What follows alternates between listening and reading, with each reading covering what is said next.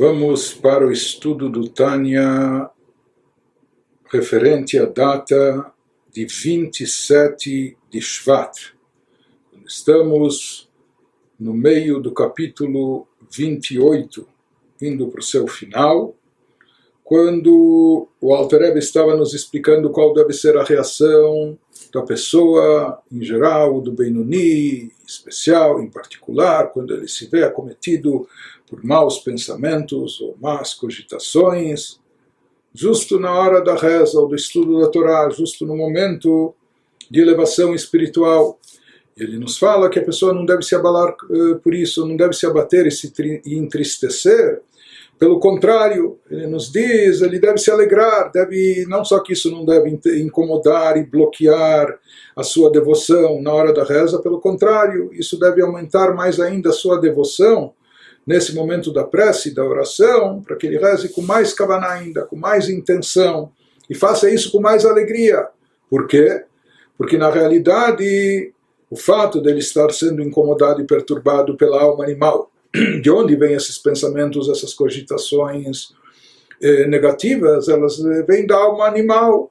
E por que, que a alma animal acordou justo agora? E por que, que justamente agora ela está enviando esses pensamentos, essas cogitações? Porque ela está incomodada e perturbada.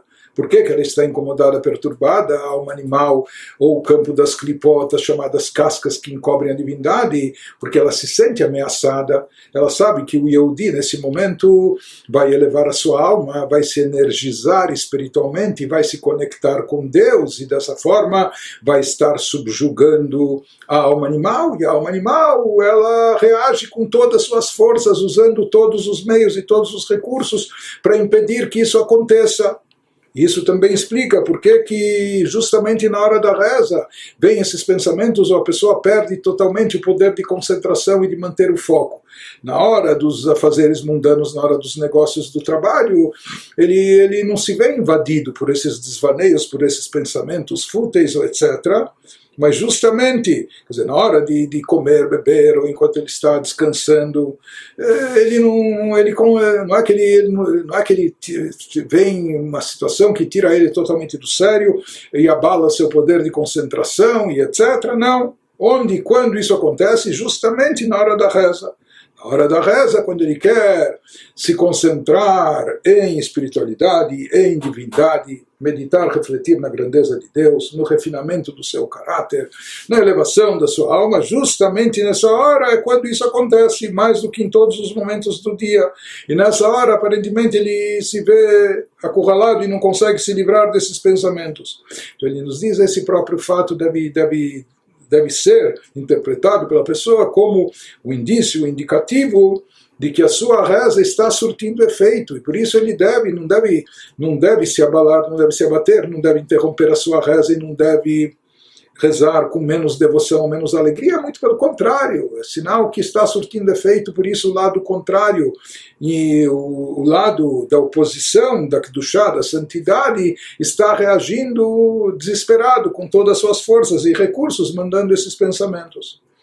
E aqui continua Alter Rebbe, ele também nos dá um esclarecimento muito importante. E, em geral, aqui ele está falando sobre os pensamentos ou cogitações negativas ou pecaminosas que podem chegar à pessoa durante a reza. Mas, de certa forma, aqui eh, está se encarando até uma certa dualidade presente, às vezes, no ser humano que às vezes a gente se surpreende. Nós temos, por um lado, momentos de elevação, de inspiração, e se dependesse daqueles momentos ou das decisões que tomamos naqueles momentos, então a gente imagina que está se santificando, está se espiritualizando, mas depois, de repente, a gente se vê caindo em situações totalmente distantes dessas decisões, dessa inspiração, ou. Eh, situações que em absoluto não coadunam, não, não correspondem àquilo que nós pensamos, sentimos e decidimos, e às vezes nós fazemos uma autocobrança implacável e às vezes nós consideramos, será que eu estou sendo hipócrita então? Então deve ser que toda aquela reza, ou todo aquele estudo, toda aquela inspiração era uma farsa, era uma fantasia, não valeu nada. A prova é que olhe, olhe eh, as recaídas que eu estou tendo em seguida, o que, que passa pela minha mente ou o que, o que se desperta nos meus sentimentos, não é? que vontades, que paixões. Então, isso é um conflito interno, pessoal, que todo mundo tem ou pode ter. O Alter vai nos dizer, seguindo essa doutrina da Kabbalah, que, olhe, tudo isso, considerar que aqui há uma hipocrisia, ou uma insanidade, ou falta coerência, ou aqui não se está alinhado, tudo isso seria, seria válido e seria aplicável se nós possuíssemos uma única alma dentro de nós. Então, realmente seria incoerente que num certo momento a pessoa está em elevação inspirada e depois está pensando em fazer o contrário, o oposto. Né? Então isso é sinal que é de inconsistência. Mas Walter Rebbe diz uma vez que nós sabemos e nos conscientizamos que nós temos duas entidades independentes agindo dentro de nós, com interesses contrários e opostos, a alma animal e a alma divina, e cada uma quer uma coisa contrária à outra. Então existem momentos onde quem está em evidência dentro de nós é a alma divina. Existem outros momentos onde de repente a alma animal consegue tomar conta da situação, ela, ela toma conta do pedaço, por assim dizer. Mas na realidade, mesmo naqueles momentos de recaída, isso não significa que aquilo que a pessoa pensou, vivenciou, sentiu, nos momentos de elevação que isso é inválido, ou que isso não tem nenhum valor, ou é inconsistente. Deus nos livre. De certa forma, quer dizer, isso ocorre e é válido, por quê? Porque naquela hora a alma divina que se deu vazão a ela, ela que estava se fazendo mais presente. Né? E o próprio fato de haver uma recaída depois, isso não refuta, não significa que aquilo de espiritualidade e elevação que a pessoa sentiu naqueles momentos especiais, que isso não tenha valor.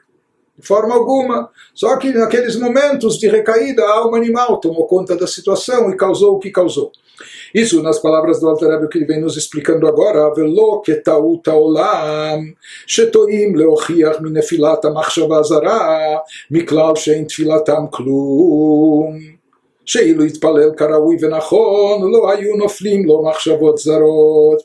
Ele nos diz que essa análise que ele expôs acima refuta um erro muito comum daqueles que equivoca, equivocadamente argumentam que se suas orações se tornam desprovidas de valor, que suas orações se tornam desprovidas de valor por causa dos pensamentos inadequados, alegando que se rezassem de forma aceitável e correta, não teriam pensamentos inadequados.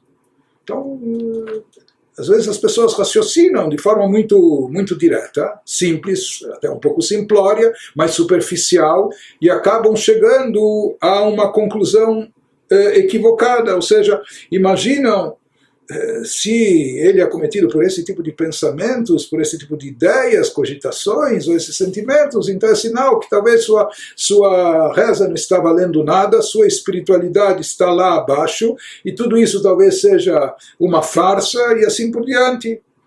Diz o Alter não, והאמת היה כדבריהם אם הייתה נפש אחת לבדה, היא המתפללת והיא המחשבת ומהרהרת מחשבות זרות.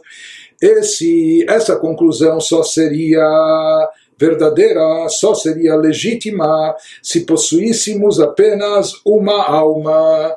Daí essas pessoas teriam razão, visto que essa única e própria alma é aquela que está rezando, se fosse ela também aquela que depois está tendo pensamentos inadequados, não é? Então, nesse caso, a gente diria, e a gente, isso levaria a gente à conclusão, ou ela está rezando corretamente, ou não está. Não é?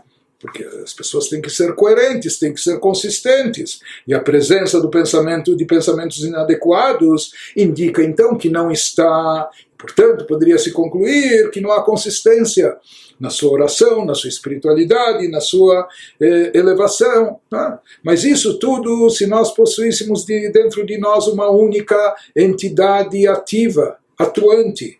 Tá? Então, realmente haveria uma discrepância aqui, haveria uma incongruência, uma incoerência. אבל באמת לאמיתו הם שתי נפשות הנלחמות זו עם זו במוחו של האדם, כל אחת חפיצה ורצונה למשול בו, בלהיות המוח ממולא ממנה לבדה. וכל הרהורי תורה ויראת שמיים מנפש אלוקית וכל מילי דעלמא מנפש הבעמית. ele nos diz, porém, na realidade, como nós já vimos e estudamos, e por isso ele se dedicou de forma extensa nos primeiros capítulos a nos esclarecer a anatomia da alma ou das almas e, so, e as forças atuantes e seus poderes, etc., para que a gente se conscientize dessa dessa realidade. Isso que ele nos diz, porém, na realidade verdadeira, uma vez que a pessoa possui duas almas, duas almas, não só diferentes, mas até antagônicas, que competem entre si pelo domínio do cérebro da pessoa, sendo o desejo e vontade de cada uma controlar a pessoa por completo. Cada uma quer tomar conta, ser dona eh, de nós, ser dona não só do nosso corpo, mas eh, do nosso pensamento, do nosso sentimento e assim por diante. Cada uma quer preencher, cada uma dessas duas almas antagônicas quer preencher sozinha a mente da pessoa com a influência dela, apenas e tão somente. Portanto, nos diz o Alterebe, a presença de pensamentos inadequados não é um indício de falta de devoção da alma divina se aqui há pensamentos inadequados, e mesmo até que eles ocorram em plena hora da reza, da oração, mas isso não significa que a reza da pessoa não está valendo nada. Não é? Que a sua religiosidade, espiritualidade é uma hipocrisia, que isso não tem consistência de forma alguma.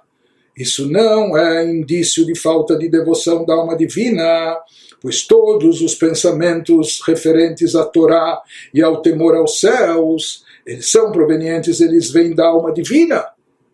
E a alma divina está bem alinhada com os seus desejos, com os seus ideais, com os seus valores, enquanto que todos os pensamentos sobre assuntos mundanos, eles vêm da alma animal, que esse é o interesse da alma animal, esse é o objetivo dela. É? Então, na realidade, aqui o que, tá, o que está vendo na mente da pessoa, o que está se refletindo na pessoa é apenas o conflito entre essas duas forças antagônicas, entre essas duas entidades atuantes dentro da pessoa, entre as duas almas que se fazem presente e atuam no Benoni.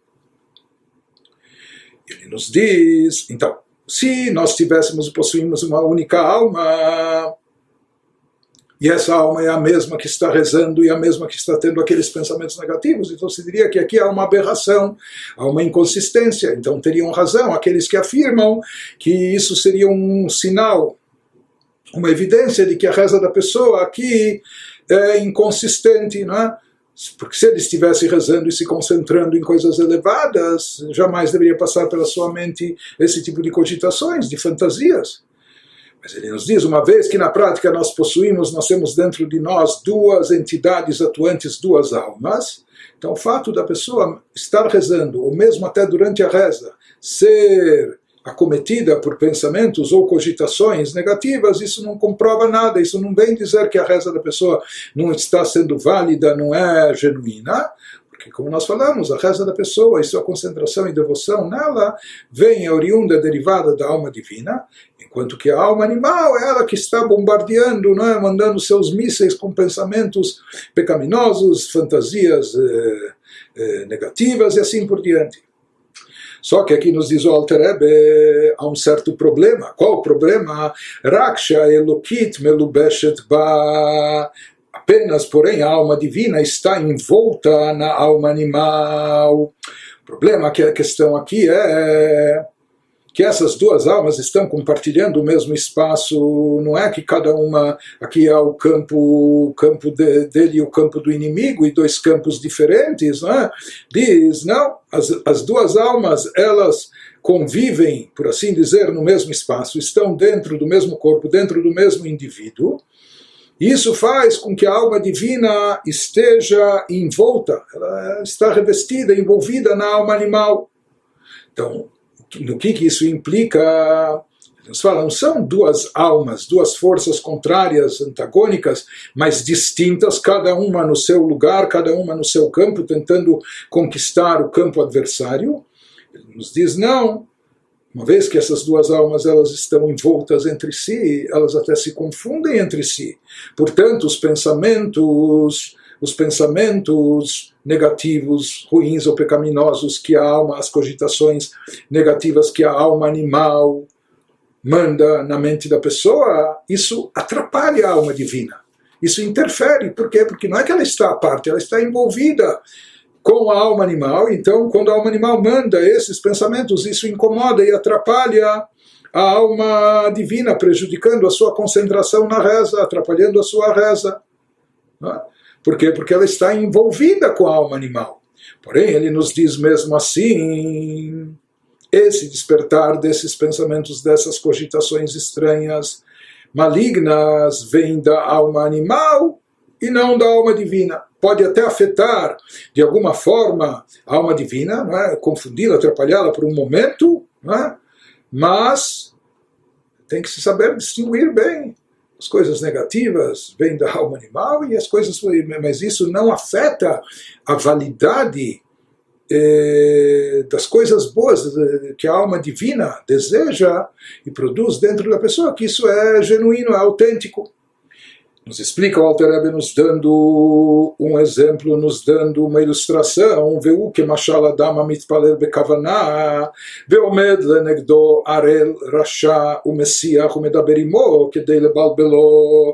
Essa situação é comparável ao caso de um homem rezando com concentração. Uma pessoa está rezando com devoção, concentração, e de repente ele recebe uma visita inesperada, não uma visita, enquanto que um pagão grosseiro está em pé perto dele e tenta distraí-lo, falando e tagarelando com ele durante a sua reza. Ou seja, aqui não é uma pessoa simplesmente chata ou alguém que não se toca diz: Olha, agora estou ocupado com a reza, agora não é um momento de conversa, não é que ele vem falar bom dia, até logo, etc. Não, ele sabe que a pessoa está rezando. E justamente por isso ele quer atrapalhar a pessoa na sua reza, quer incomodá-la, quer perturbar a sua oração, não quer permitir que ele reze e ele começa a falar um monte de bobagens e tagarelar um monte de asneiras, etc., diante da pessoa, exatamente nesse momento, justamente no momento da reza. Então ele nos diz que isso serve de ilustração para essa situação quando nós falamos do que se passa, o que transcorre com as duas almas durante a oração. Então ele nos diz, isso se assemelha a uma pessoa que se põe a rezar com devoção e de repente vem um pagão um grosseiro e quer atrapalhar a pessoa. É? E toda, toda a intenção, todo o objetivo dele é só atrapalhar, incomodar, não é? é impedir que ele reze, que se concentre na oração, que reze adequadamente. Se ele quisesse falar, olha, eu quero me, como, como eu chego naquele lugar, você pode me dizer isso, né? então tudo bem, você até poderia pensar, sabe o que? Responda para ele, diga para ele como se chegar naquele lugar, o que fazer, e assim você o dispensa, é? assim você se livra já desse incômodo, ele vai embora. Mas aqui está claro que ele não quer saber coisa alguma, ele só quer interferir. É? Esse pagão grosseiro que está lá do seu lado, ele não é que ele quer é, alguma informação, alguma resposta sua. Todo o intuito dele é apenas te desconcentrar, apenas te, te incomodar na sua reza. Então, por isso, o Alter vai dizer que aqui não adianta você argumentar com essa pessoa, não, adianta você responder ou até passar um sermão para ela, porque ele vai continuar falando as suas tolices e tagarelando, porque todo o intuito dele é só, é só incomodar a pessoa. Então, qual deve ser a reação nesses, nessas situações, nessas circunstâncias? שזאת עצתו בוודאי שלא להשיב לו מטוב והדרה, ולעשות עצמו כחירש לא ישמע. ולקיים מה שכתוב על תן כסיל קבלתו, פן תשווה לו גם אתה. Ele nos fala que em tais circunstâncias, a melhor coisa que se pode fazer é, sem dúvida, não responder ao antagonista nem positivamente, nem negativamente, não entrar em argumentação e agir nas palavras eh, do salmista, Salmos 38, como um surdo que não escuta, ignorá-lo, é? cumprindo o versículo que o rei Salomão nos fala no livro dos Provérbios: não respondas a um tolo conforme sua estupidez. Quando se trata de um tolo, que está agindo de forma estúpida, não adianta você argumentar nem responder para ele. Pelo contrário, se você começar a se envolver com ele em argumentação, diz o rei Salomão, isso pode ser pior, para que não te tornes igual a ele.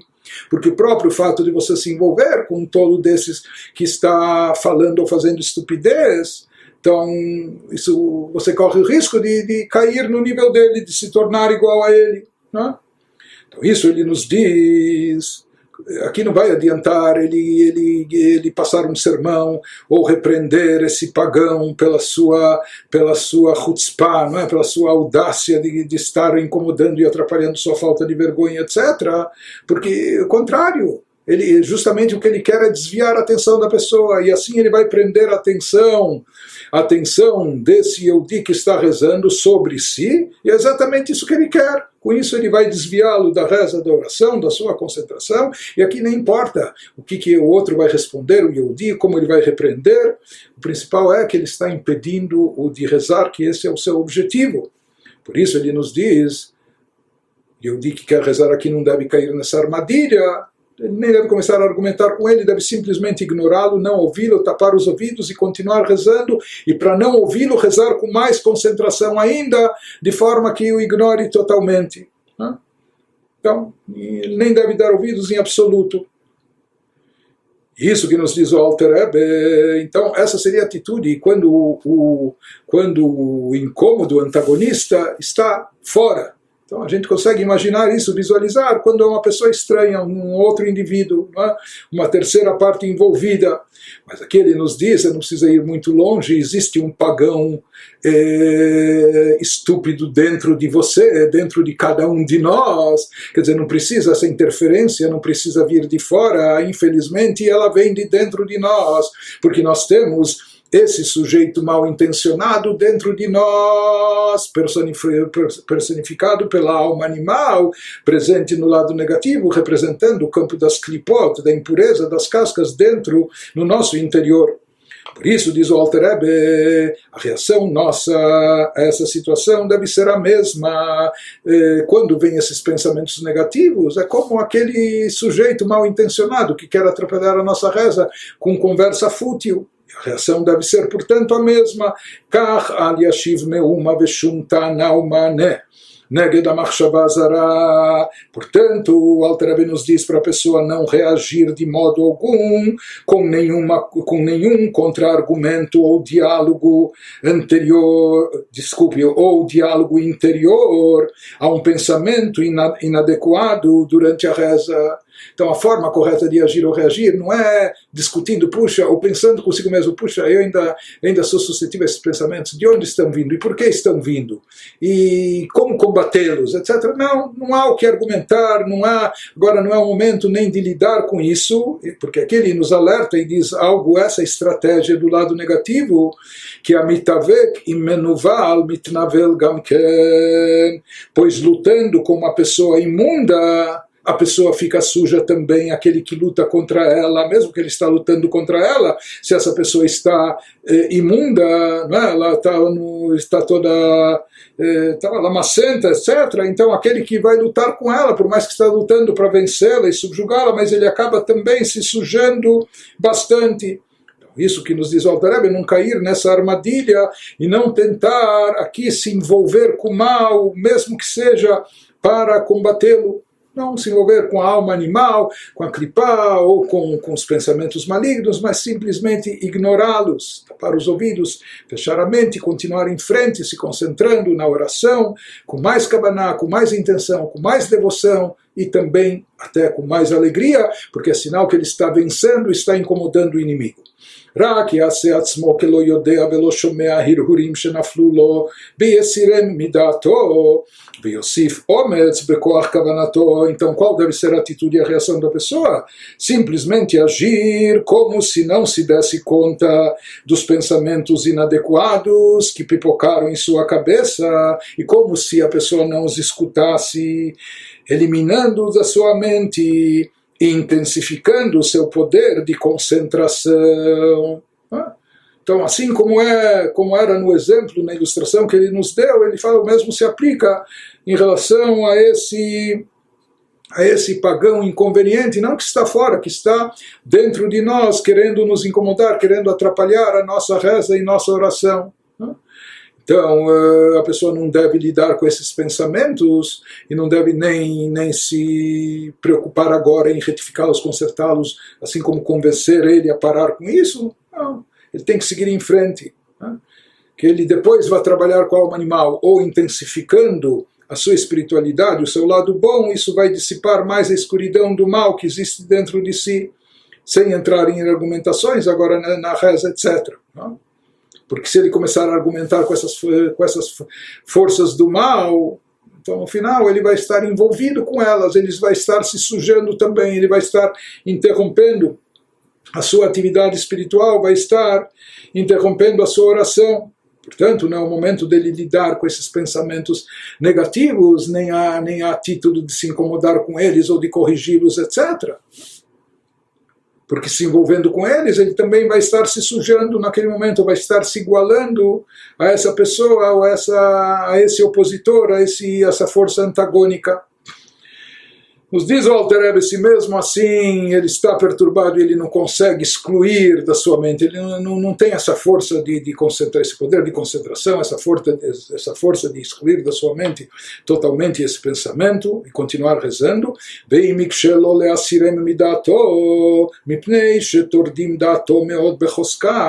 ואם להסירם מדעתו, מפני שטורדים דעתו מאוד בחוזקה, אזי ישפיל את נפשו להשם, ויתחנן לא יתברך במחשבתו לרחם עליו ברחמים המרובים. Porém, se for difícil para a pessoa eliminar esses pensamentos inadequados da sua mente, porque eles invadem sua mente com muita força, então o que, que a pessoa deve apelar? Que ela então que ela se humilhe diante de Deus, que se dirija a Deus com toda humildade e rogue a Ele mentalmente.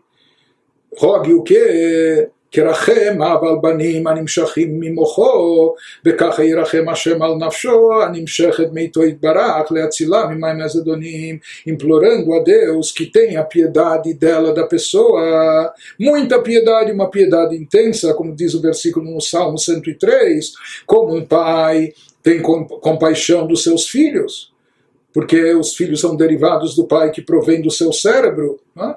Então, da mesma maneira, a pessoa suplica a Deus, que ele suplique a Deus que tenha a mesma compaixão da sua alma divina, como nós estudamos no capítulo 2, que ela provém, ela é derivada também dele, né? que ela, e portanto, nesse aspecto nós somos como, como filhos, então que ele salve a sua alma divina das chamadas águas impetuosas na linguagens do Salmo 124 que ele salve a, a sua alma divina da sua mente turbulente, constantemente perturbada pela alma animal.